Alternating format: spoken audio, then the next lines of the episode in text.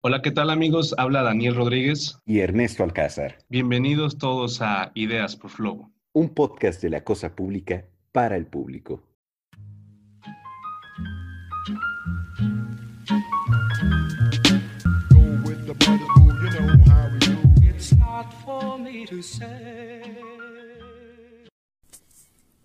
Hola, ¿qué tal amigos? Muy buenos días, muy buenas tardes, muy buenas noches. Bienvenidos a otro episodio de Ideas por Flow. El episodio del día de hoy vamos a tener de invitado a Enrique Fonseca, es un colega mío que estudió física teórica, así que pues él nos va a dar su punto de vista en este episodio de Voz de una Democracia. Como ven en estas secciones, en estos episodios hemos estado así iniciando, no tenemos como una intro y es para que sea pues mucho más informal, mucho más este realista las maneras en cómo se dan estas opiniones, entonces pues por si ven que no iniciamos así de la manera más correcta, es justamente por eso. Les mandamos un fuerte abrazo, ojalá lo disfruten. Yo como físico, se sabe que, o al menos es de, es como tradición, por así decirlo, que los físicos no nos involucramos mucho en, la, en cuestiones políticas. Ni en el tema social, o sea, como que yo también me he dado cuenta que, mira, hasta cierto punto también lo he visto yo en la UAN cuando, cuando yo estaba aquí en, en, la dirección de gobierno, pues luego me toca ver las elecciones de los directores y todo eso. Siempre los más grilleros son de cajón derecho, siempre son este, sociales, siempre es educación y humanidades, o sea que economía, más o menos economía, no son tan grilleros, pero son grilleros. Y luego te vas a ingenierías y, y luego te vas así a, a, medicina y todo eso, no, ahí no les interesa nada de eso. Sí, como que es ya un patrón bien establecido, de hecho. Pero, pero tiene que ver algo así como el círculo o de verdad de que se les hace eso poca cosa las relaciones personales. no diría, no diría que menospreciamos eh, las relaciones sociales. Bueno, quizás, quizás a algunos de mis compañeros sí, pero en, en lo personal, eh, yo no, yo no, pues no, no, no pienso de esa forma. Sin embargo, creo que la razón de la apatía dentro de ciencias básicas al menos es la cuestión de que no, no tenemos ese interés en, en cuestiones políticas debido a que nuestro campo de acción, de investigación, no tiene mucho que ver realmente con la realidad. Si, si, me lo, si, si me lo permiten decir así. En el sentido de que es muy abstracto nuestro campo de estudio y no muy aplicado en ciencias básicas. En física, ¿no? En, ciencia, ajá, en, ciencias básicas. En ingeniería ya son casos aplicados. Pero, por ejemplo, en física, la mayoría de mis compañeros desean ser físicos teóricos. Es decir, ingresar al CONACYT generar sus papers, eh, irse a, la una universidad y ser maestros, ¿no? Pero este, este campo, te digo, es, es abstracto, no, no posee muchos campos de aplicación. Ni involucra eh, tampoco a personas, ¿o sí? Ajá, exactamente, es, es como te digo, algo muy apartado de involucrar a la sociedad en sí. Entonces... hasta cierto punto, por ejemplo, con, con el CONACIT, a ver, yo, yo sí aprecio mucho el conocer todo eso, pero también he escuchado a veces de casos en donde, en donde obviamente está involucrada ahí la corrupción o el, o el, o el acomodo de algunas personas. Eh, hay gente que luego lo utiliza también. En algún momento alguien me había comentado que, que podrías vivir bien a gusto si nada más estudias siguiendo estudiando así como para conocer que porque prácticamente las becas que te dan es para que puedas vivir bien y más aparte, si eres docente, pues, te dan aparte la plaza de docente, el, el, trabajo de docente. Y si tú sigues generando artículos, no importa qué tan importantes o tan poco importantes lleguen a ser para tu ciencia, tú puedes seguir manteniéndote con un determinado nivel. Claro, sí. Eh, había un cierto, una cierta época en física, eh, en mi formación académica en donde realmente no me interesaba esto de incorporar la física dentro de la sociedad, ¿no? O sea, cómo, cómo esta afectaba a la sociedad y la sociedad cómo afectaba a la física. Pero llegó un punto en la carrera, ya a punto de egresar, en donde tuve este ligero interés por investigar eh, debido a que pues tengo que pensar en qué, qué, voy a hacer en el futuro, ya estoy a punto de egresar. Entonces, evidentemente, como te decía, muchos de mis compañeros quieren ser investigadores, pero el simple hecho de ser investigador no te no provee ingresos. Entonces, con ACID como institución, y creo que esto es bueno, una, una, no sé, una, un apoyo gubernamental, por así decirlo, para incentivar la investigación de ciencia. Es, es bueno, hasta cierta, cierta medida. ¿Por qué hasta cierta medida? Ajá. ah, bueno, ese, es el, ese, es, ese, es el, punto. Pero primero permíteme decirte por qué es bueno. A ver.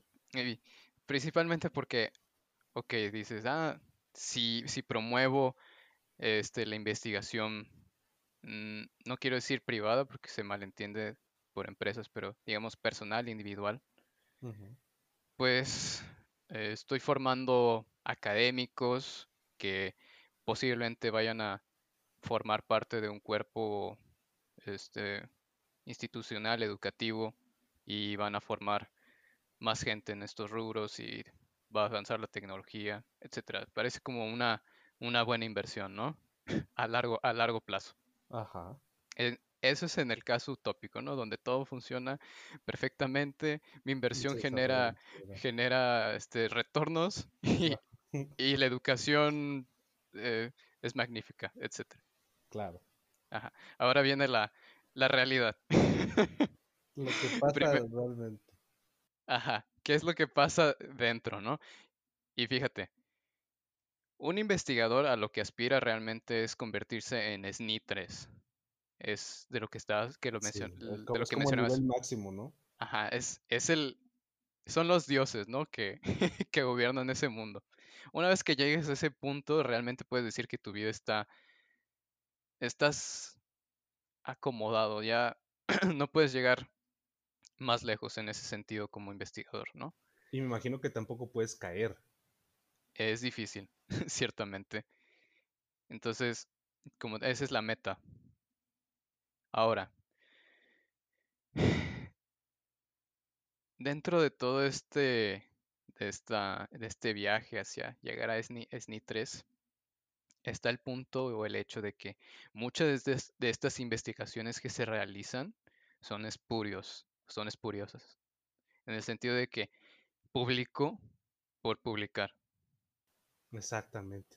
Entonces, de hecho hay, hay ciertos, ¿cómo decirlo? No sé, no sé si mafia sea lo más correcto, pero digamos que grupos académicos que realizan ciertas prácticas poco éticas dentro de la investigación, tal como el hecho de eh, autocitarse, o bueno, más bien citarse entre los del grupo. Ah, entre ellos. Sí.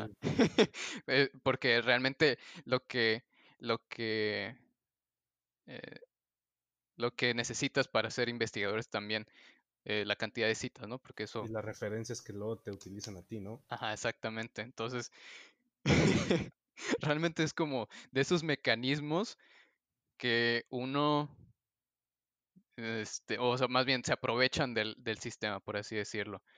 Entonces, estos, estos tipo, estos tipos de prácticas este, motivadas por eh, egoísmo, puede decirse, o el interés de, obtener más ingresos, pues es el, es el lado negativo. es el lado negativo de, de pertenecer, o más bien de que una institución no se hace de por el amor a la ciencia, sino se hace por el dinero. Exactamente, el dinero, el maldito dinero, como siempre. Sucio dinero. Ajá, capitalismo, amigo. Y por otro lado, en el lado, en el, desde la perspectiva de la educación, muchos de estos investigadores no tienen un interés eh,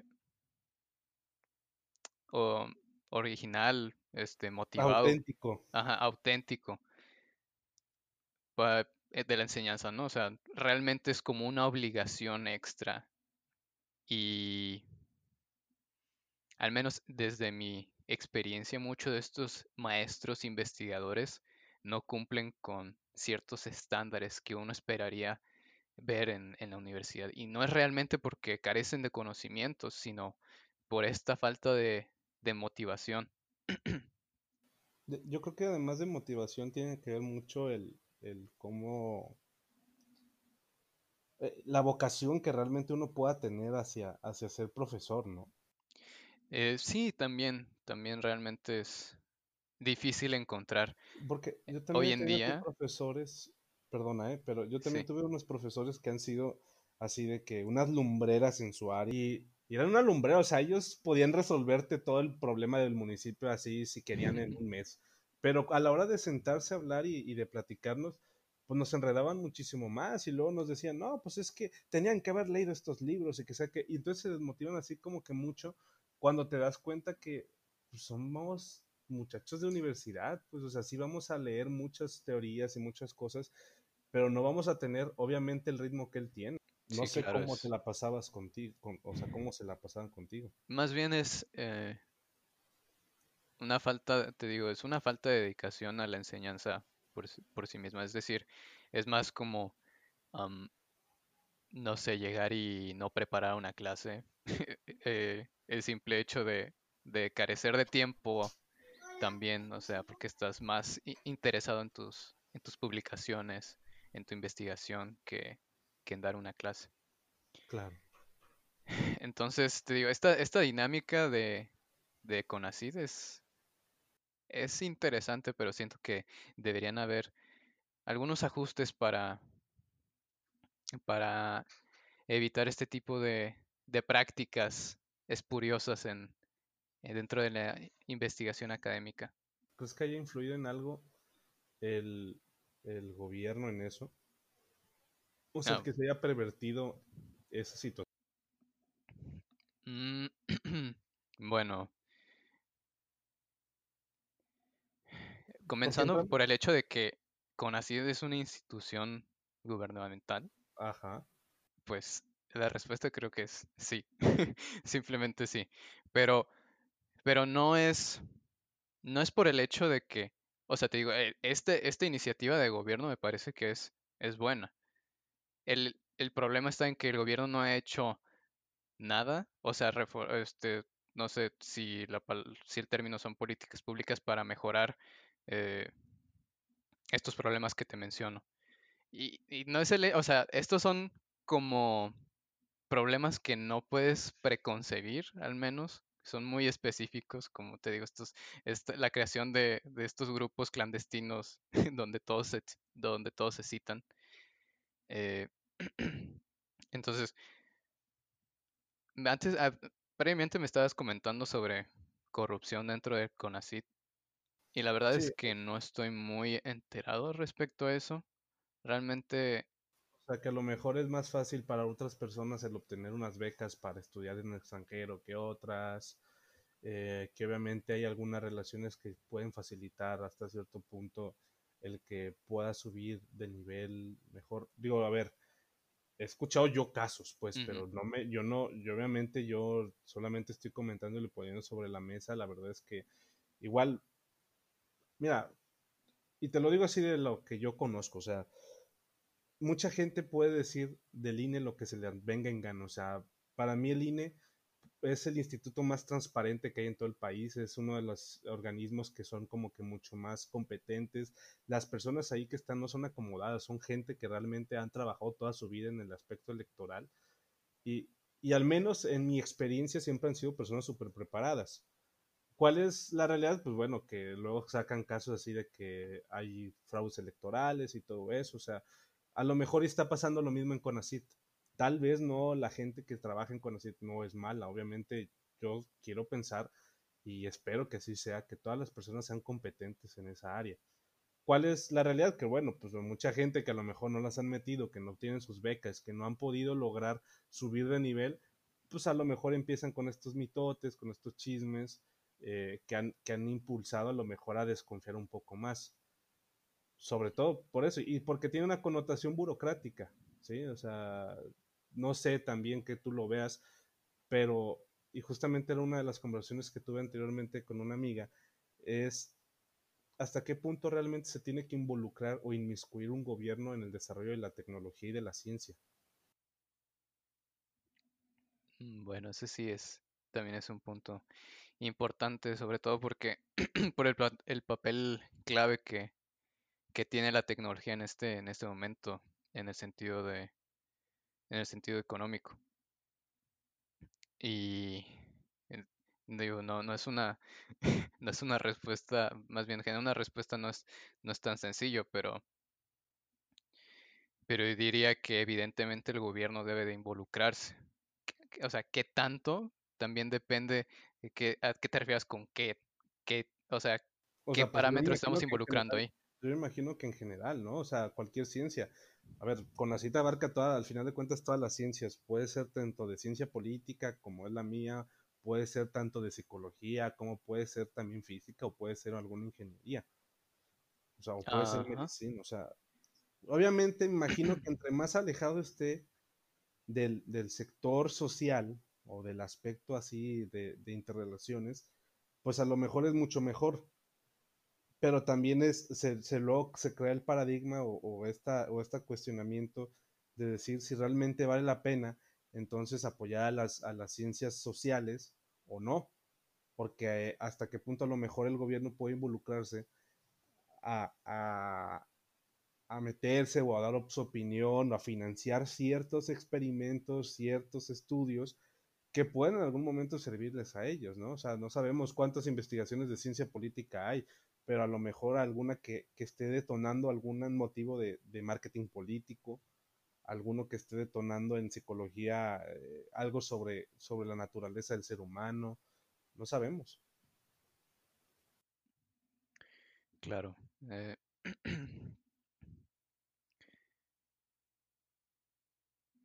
pienso que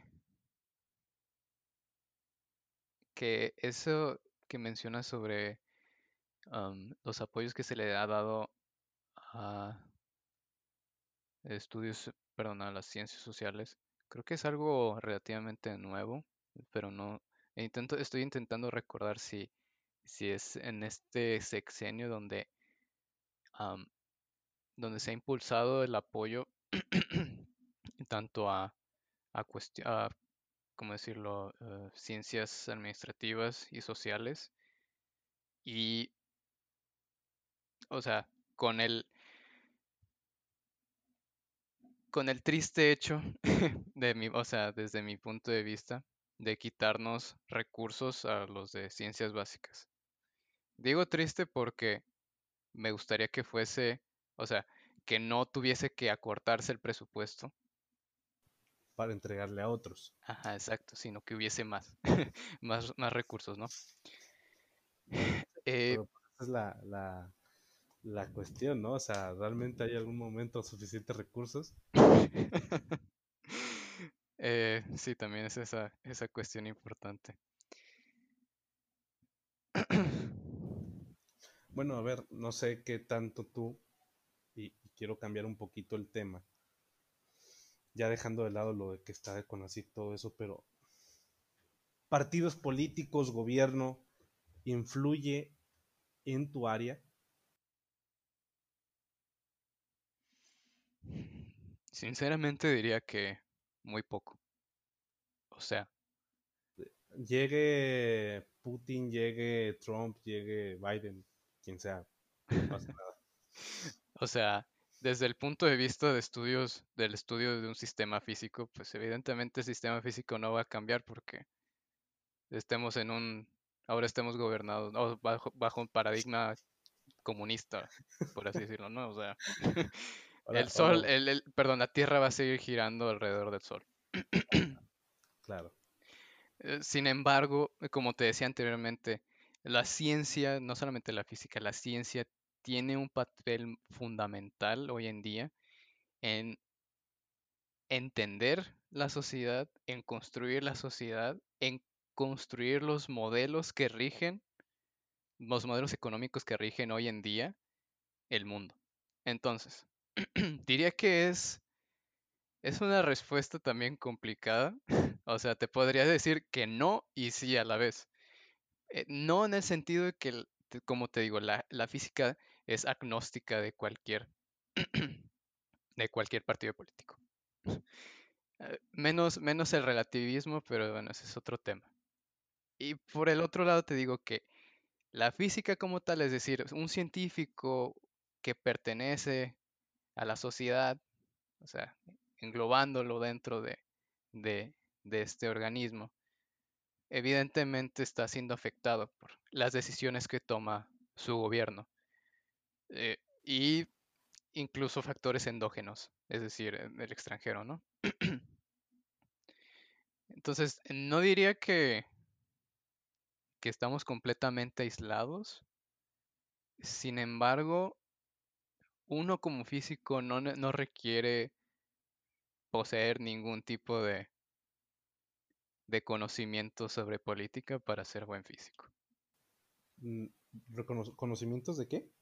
De política. Ah, ah, ok. Ah, entendí de física, para ser buen físico, ¿no? Oh. Ah, va, vaya. Eso sí. No, yo sé. No, bueno, en eso tienes toda la razón.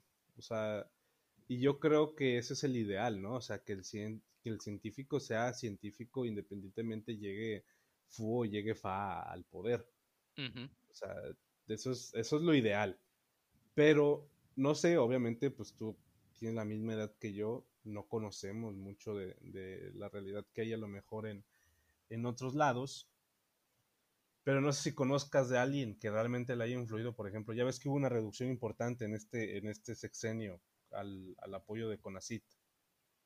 Ah, sí. Sí, eh, no sé si alguien conociste que le afectó, no sé si conociste a alguien a quien a lo mejor, este, bueno, a ver, tú recuerdas a nuestro presidente, ¿te acuerdas que dijo algo así de lo, de, de lo del petróleo, que nomás era picarle la tierra y ya salía... o sea, es como pues, o sea, a lo mejor no impacta en algo, o sea, no impacta en cómo se ve una carrera, en cómo se empieza a desprestigiar el desarrollo de, personas o que se empiece a pagar menos. ¿No, has visto algo que realmente calque o ha impactado a tu círculo? Eh, sí. Eh, principalmente creo que vamos a volver al tema de Conacid un poco, pero hay mucha gente, bueno, investigadores que conozco de UDG, donde estudié, que se quejan de las decisiones que está tomando CONACIT con respecto a los apoyos económicos. Y no recuerdo qué otro tipo de cuestión um, realmente. Lo veía eh, ocasionalmente en Facebook por posts que, que compartían y esas cosas, pero eh, nuevamente no, no estaba tan, no estoy involucrado en ello porque yo aún no estoy, o sea, yo no estoy de ninguna manera adjunto a CONACYT, por así decirlo, no, pues no me interesa por ahora. exactamente. Y, o sea, lo que más me interesaría es cómo se están manejando las becas para estudiar un posgrado. Pero tengo entendido que todo sigue su curso natural por ahora. Y bueno, con eso, con eso eh, me siento, vaya, satisfecho. ¿Crees entonces que no, que no hay una importancia real del involucrar a la gente de las ciencias este, básicas a la política? O sea, es decir, que no, que no se involucren mucho en las elecciones, que no importa quién gane, de todos modos puedan seguir adelante. ¿O crees que naturalmente deben de involucrarse. Ah, bueno, eso es naturalmente cualquier ciudadano debería involucrarse en las Pero ahí la pregunta es el por qué, o sea, y, eso justamente yo se lo estaba preguntando a Nisa el otro día y ya no me pudo, no me pudo responder así tal cual como, como a lo mejor quería. Y es al punto a lo mejor de este programa todo mundo nos dice es que es importante el que votemos, es que es importante el que nos involucremos, el que sepamos las propuestas y todo eso. Pero, ¿por qué?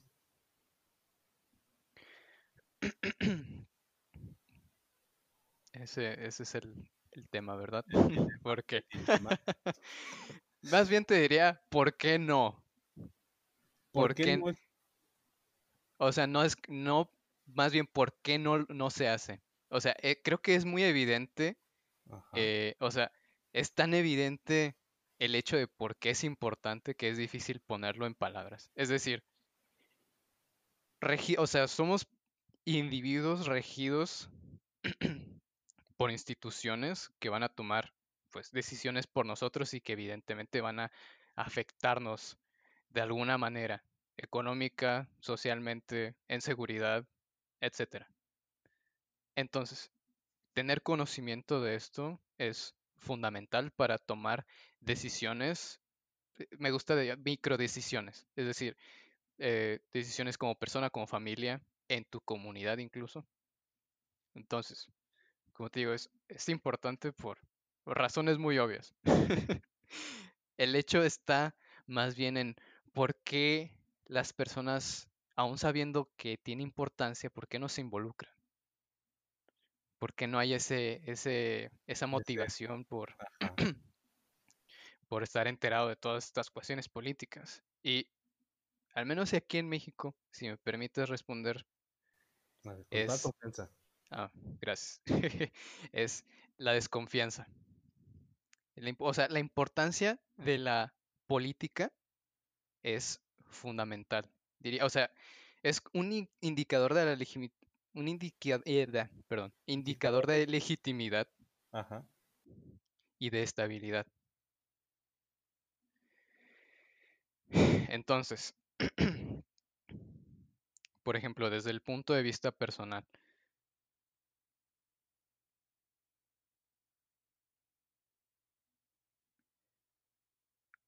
¿cómo es que logramos confiar en el gobierno? Primero, diría que son experiencias personales con respecto a estas expectativas políticas. Bien. Otra, evaluaciones políticas individuales también la evaluación individual de procesos políticos, así como que son justas, efectivas, transparentes. Y también en factores externos, eh, factores endógenos, es decir, cómo, cómo, el gobierno interactúa con otros gobiernos, este, se nota débil, se nota fuerte, que toma buenas decisiones, etc. Entonces, en este sentido, Diría que en México el principal problema de por qué la gente no confía en su gobierno y, y esta, esta falta de confianza es la que genera esta, esta, desinterés, eh, esta apatía virulenta, es precisamente la corrupción y el crimen organizado, que está tan o sea, es penetrante en todas, diría que en todos los, en todos los niveles de gobierno. Entonces, estos son efectos detrimentes en los niveles de confianza política. y digo, no creo que sea simplemente un, un problema aquí en, en, México, diría que en todo el mundo es, es, un problema el hecho de esta falta de confianza en el sistema político, en, en sus gobernantes. Eh, pero bueno, ahí hay, este como resumen de este de esta de por qué crees que la gente no cree en eso. ¿Perdón? O no se involucra. Ah, sí, es principalmente por la falta de confianza. ¿Y cómo cambiaríamos esa falta de confianza? Solamente no siendo, a ver, suena muy tonto, pues, pero no siendo corruptos y ya, o sea, no teniendo, teniendo policías que no den mordidas, pero pues obviamente ahí luego se encuentran otras, este, disruptivas, ¿no? Porque tendrás que pagarle mejor a, a los policías, a lo mejor, o, o te darías cuenta que, que, muchas personas, o sea, las realidades, ¿no? Más no sé tú cómo lo veas. Claro, bueno, siguiendo mi argumento, ¿no? De, que aquí en México el crimen organizado y la corrupción son el principal problema de la desconfianza, o más bien el, la causa de la desconfianza. Mira, hace unos meses atrás tuve una, una pequeña discusión con unas personas ahí de, de la universidad sobre cuáles eran los rubros más importantes para construir una sociedad eh, industrializada.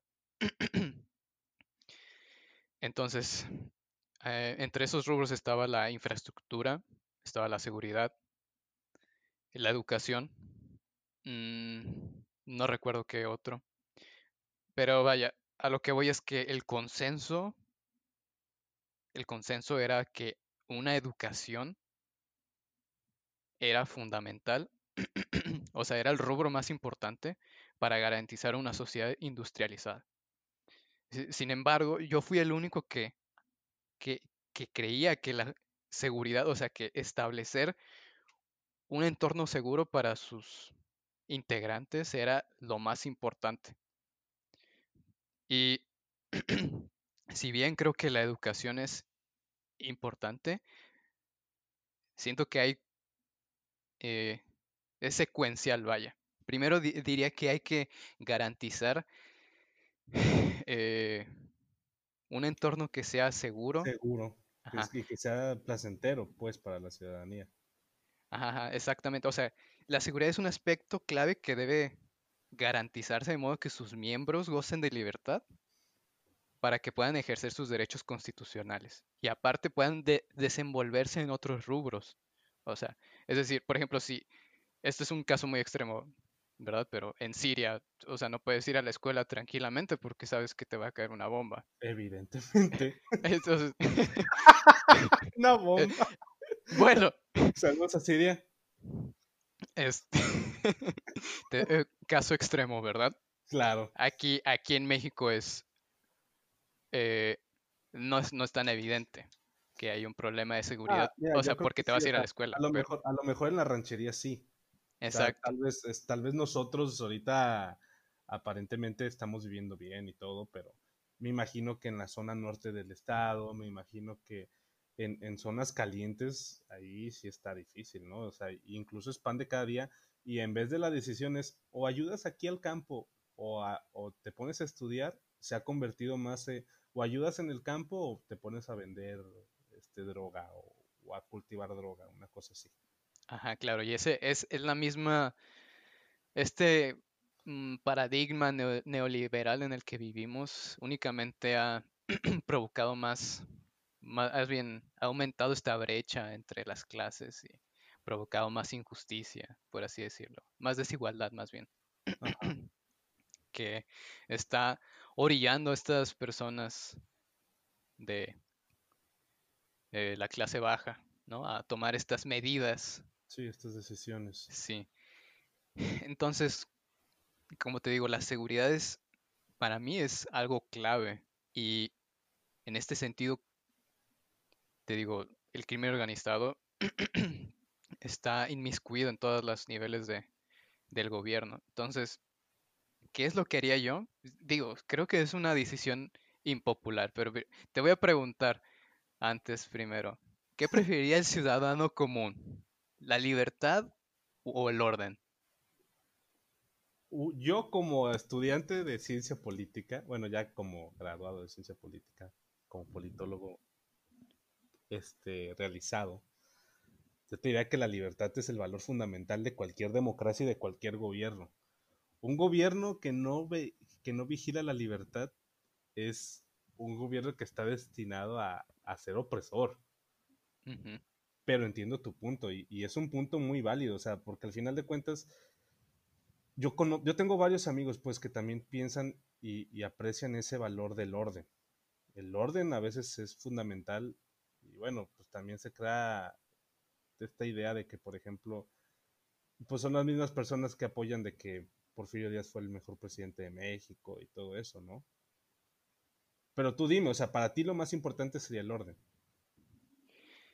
Sí, por él. Diría que hay que tomar medidas drásticas para este tipo de situaciones. Es decir, un, un sistema tan corrupto, tan donde te digo, eh, las, el crimen organizado está tan inmiscuido, no es, no siento que sea posible recuperarlo de manera eh, con acciones, eh, diría, convencionales. O sea, algo drástico debe de pasar para recuperar este orden, para garantizar la seguridad. Eh, y vaya, yo desde mi punto de vista, realmente se necesita acciones eh, que sean impopulares. Y sé que mucha gente, sé que mucha gente, por ejemplo, si, si de repente entráramos en un totalitarismo, en donde el ejército esté involucrado en estas cuestiones de, de seguridad, evidentemente la gente no va a estar feliz al principio. Sin embargo, es necesario. Y al final de cuentas, pienso que una vez que esté garantizado esta seguridad, podríamos considerar disminuir estas medidas. Es decir, regresar a un tipo de, sociedad occidental convencional, donde la democracia es reina y... La libertad va primero. Exactamente. sí. Ese sería, esa sería mi solución radical. Bueno, pues no sé si quieras tú agregar algo más en el tema de, política, de, de, cómo a lo mejor involucrarse eh, más la sociedad o si crees que solamente es poner orden y ya. no, sé claramente, claramente no es no es únicamente imponer orden, sino el, vaya, tomando en cuenta lo que dije anteriormente, sé que es una medida muy drástica, pero más allá de, que pienso que la justicia, pero la seguridad es un rubro importante, también hay otros, hay otros puntos importantes que desarrollar dentro de, de tu plan eh, gubernamental. Vaya. Diría que es un organismo muy dinámico y muy complejo que involucra hoy en día todo tipo de, ramas sociales, administrativas, económicas y las ciencias. Entonces, si bien no necesitamos en lo individual como profesionistas de la política, la política sí requiere de estos especialistas y profesionistas. Entonces, este tipo de relación bilateral es siento que es necesario verlo desde otro punto de vista en educación básica. es decir, no sé si has escuchado este término sobre la tecnocracia. Sí, claro. Bien, bueno, es evidente que hoy en día, en la actualidad, todos los gobiernos del mundo se están yendo por la tecnocracia, es decir, eh, tener personal que esté capacitado, que sea experto en una sola especialidad dentro de un puesto gubernamental. Entonces, este tipo de, de, de dinámica, de mecanismo es mucho más interesante que el simple hecho de ver al gobierno como un instituto que rige únicamente porque existe. No sé si me doy a entender. Sí, sí. Entonces, a lo que me refiero es que hay que generar este tipo de, conciencia en donde el gobierno es más que una entidad que existe únicamente por dirigir, sino que también nosotros como ciudadanos podemos involucrarnos y eh,